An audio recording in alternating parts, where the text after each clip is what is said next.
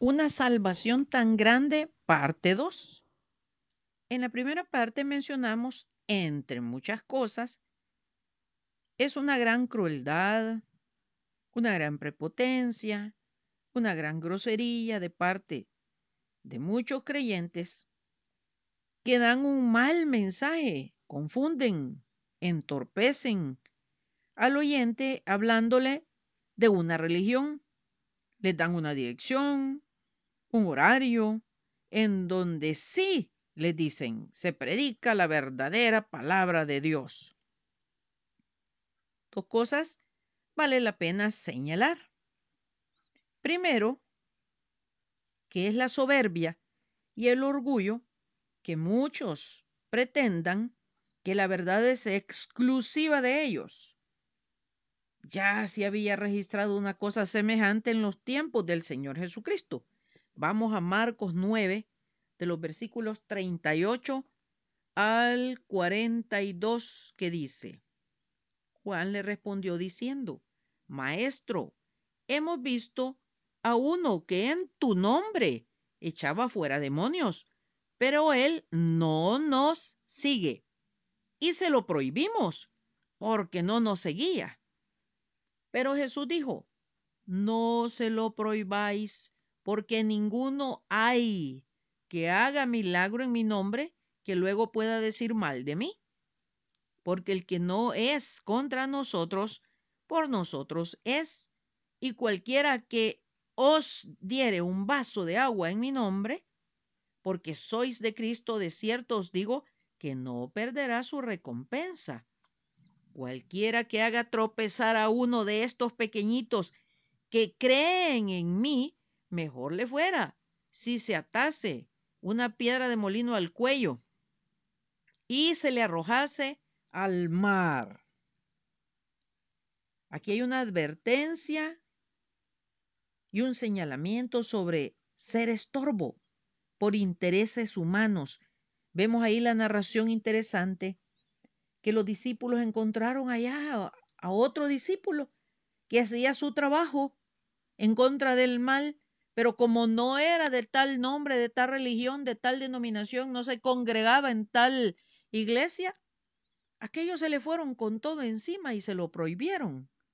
Y miren la respuesta tan preciosa que hace el Señor, que hace alusión a la unidad del cuerpo de Cristo, solo es uno, no es una gran pedacera de nombres que hombres han colocado por orgullo, por soberbia, y en gran parte que es por intereses humanos.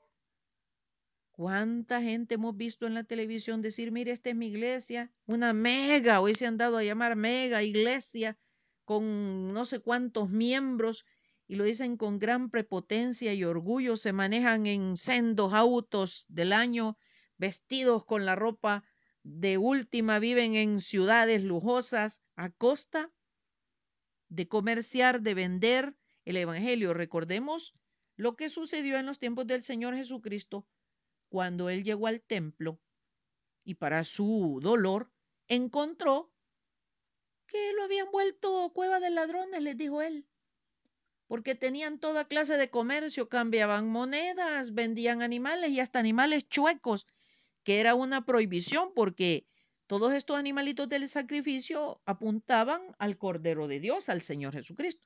Pero ellos con tal de no perder vendían al chueco, al, al quebrado, al tuerto, por tal de sacar dinero. Y recordemos lo que el Señor Jesucristo hizo. Hizo una riata y dijo a darle duro. Le volcó las mesas, les tiró las cosas y le gritó que la casa de su padre no era casa de ladrones, o sea, de comercio. Y nuestros días se especializa, se caracteriza por este comercio voraz del Evangelio. En cada cuadra hay como mil iglesias y cada una está hablando diferente cosa y la gente que no conoce del Evangelio se confunde porque oye que unos dicen una cosa, otros dicen otra y todos aluden que están diciendo la verdad, o sea, ellos están jalando agüita para su molino. El Señor les dijo, ninguno hay que haga milagro en mi nombre que luego pueda decir mal de mí. Ahí está el verdadero evangelio, el centro. El Señor Jesucristo es el centro, no es el nombre de una religión, no es el nombre de un fulano, no es una dirección, no es el orgullo de decir yo soy de tal iglesia y hasta tienen nombres especiales y particulares.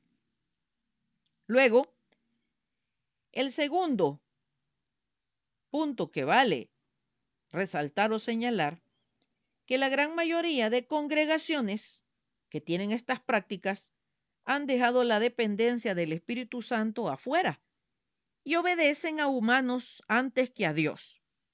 Hechos 15, 28 dice, porque ha parecido bien al Espíritu Santo y a nosotros.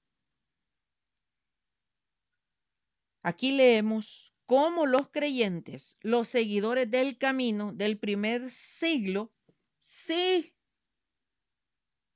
dependían del Espíritu Santo para todas sus acciones, para todos sus propósitos, para todos sus planes, para llevar el Evangelio hasta lo último de la tierra. No podía ser de otra manera. En nuestros días se obedece a cualquier cantidad de humanos con diferentes cargos que en su gran mayoría no son fieles ni genuinos con el Evangelio de la paz.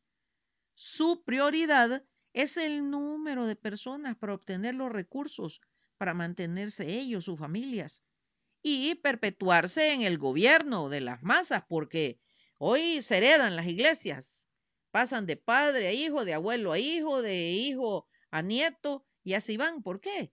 Pensemos por qué. Porque temen perder el negocio que les ha costado formar, temen que caiga en manos de otra persona. ¿Y qué tal el Espíritu Santo quiere poner a otra persona que está más capacitada, que tiene más amor por las cosas espirituales?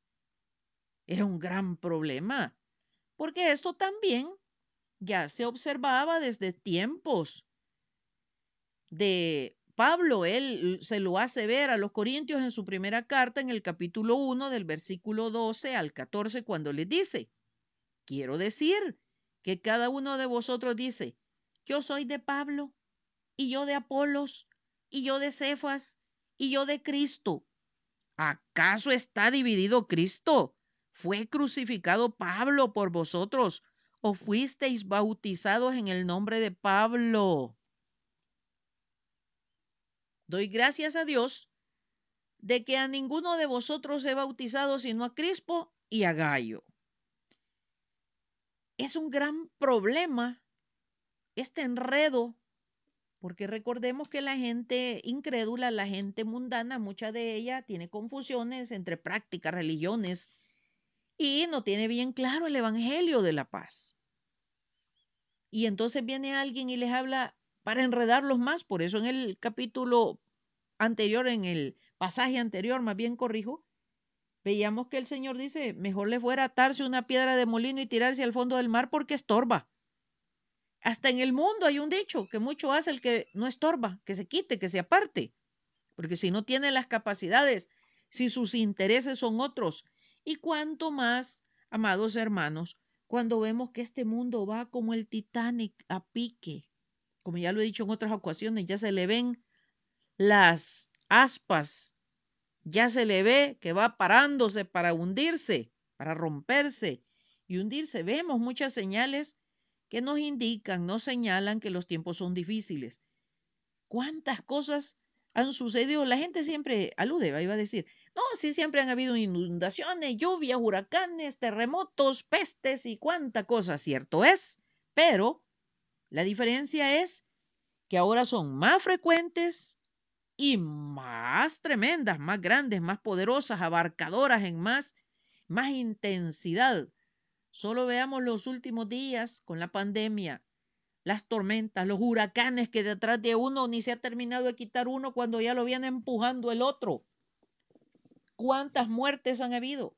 ¿Cuánta gente tiene actitudes de maldad priorizando lo malo. Ejemplo, ¿cuántas iglesias hay de diferente calibre que adoran a Satanás y la maquillan diciendo que no, que Satanás no es malo, es un ser de luz? Por eso se llamaba Lucifer, Lubel, que él trae la luz al mundo, que por eso fue castigado porque él quiso bendecir al mundo. Acordémonos que el Señor advierte en su palabra que Él es el padre de mentira. también dice que Él va a engañar aún a los escogidos. ¿Por qué? Y cuando dice escogidos, no es como la gente piensa que están escogidos porque Dios tiene acepción de personas, ya lo hemos dicho también, sino porque la persona ha escogido ese camino, como dice el pasaje que acabamos de leer. Ah, yo soy de tal iglesia, y decía, de Crispo, de Pablo, de Apolos, de Cefas. Ah, yo soy de la iglesia tal, yo soy de la iglesia aquí. Y se, se odian a muerte. En lugar de predicar el Evangelio desde el púlpito, desde el sitio de predicación o de enseñanza, se despedazan los hermanos señalando esto y lo otro, se pierden horas que cuesta dinero en la televisión, en la radio, en algún material impreso, en los medios electrónicos, que no es gratis, hay que pagar todo eso. Se pierde el tiempo en discusiones, en pleitos, hasta en chistes. Así que yo les pido, amados hermanos, que reflexionemos que tenemos el mayor tesoro del universo, una salvación que ya quisieran los ángeles caídos. Entonces es una gran vergüenza, por eso el versículo de la primera parte dice, ¿cómo escaparemos si descuidamos una salvación tan grande? Se nos ha puesto un tesoro en las manos para darle vida, para dar testimonio, no para estar peleando, no para estar criticando que si la gente cree aquí, esa no es obra de nosotros, ese es un gran orgullo, esa obra es del Espíritu Santo. Por eso les acabo de leer que dice que los hermanos en el primer siglo dependían exclusivamente del Espíritu Santo. Por eso dice, y vuelvo a repetir, Hechos 15, 28, porque ha parecido bien al Espíritu Santo en primer lugar y a nosotros, a la iglesia. Así que tratemos, hermano, en lo, en lo individual, cada uno de depender del Espíritu Santo como parte del cuerpo, porque el cuerpo es uno, no es una gran pedacera. Formamos parte de este ejército que debe ser luz, debe dar testimonio, debe dar ejemplo al mundo. Pero ¿cómo vamos a dar ejemplo con estos grandes pleitos y estas divisiones y estos señalamientos y, y estas grandes acusaciones, carnalidades en la iglesia? Bueno, unas actitudes que los mundanos tienen razón en decir que la religión enseguece, que la religión es el opio de los pueblos, porque en lugar de ayudar a ver la luz, enseguece más, adormeciendo, engañando que está en lo recto, que está en lo correcto, y la gente hasta mata por las religiones. Así que nuevamente yo los invito, los bendigo en el nombre del Señor Jesucristo para que despertemos porque los días son malos. En cualquier momento el Señor Jesucristo va a aparecer. ¿Y qué nos va a hallar haciendo? ¿Qué labor vamos a estar desempeñando por Él? Porque nos debemos a Él, no a un nombre, no a una iglesia, sino a Él. Y el debernos es individual, no son las masas, es cada uno. Porque recordemos que a la hora que estemos dando cuentas no va a estar la gran macolla de gente, toda la iglesia, todo el, el, el filas y filas de gente. Cada uno va a dar cuenta de sí. Así que Dios nos guarde y nos bendiga, nos ayude a ser más que vencedores en esta lucha que no es contra carne ni sangre, sino contra huestes de maldad y que es personal, es diaria. No se quita, no desaparece, no va a mejorar, porque muchos tienden a engañarse que tal vez el próximo año mejora o tal vez el, el, próximo gobierno que quede mejora y, y solo andamos buscando eh, soluciones mágicas. La Biblia por eso advierte con tiempo que vamos para tiempos peores. Así que preparémonos, amados. Dios nos guarde y bendiga.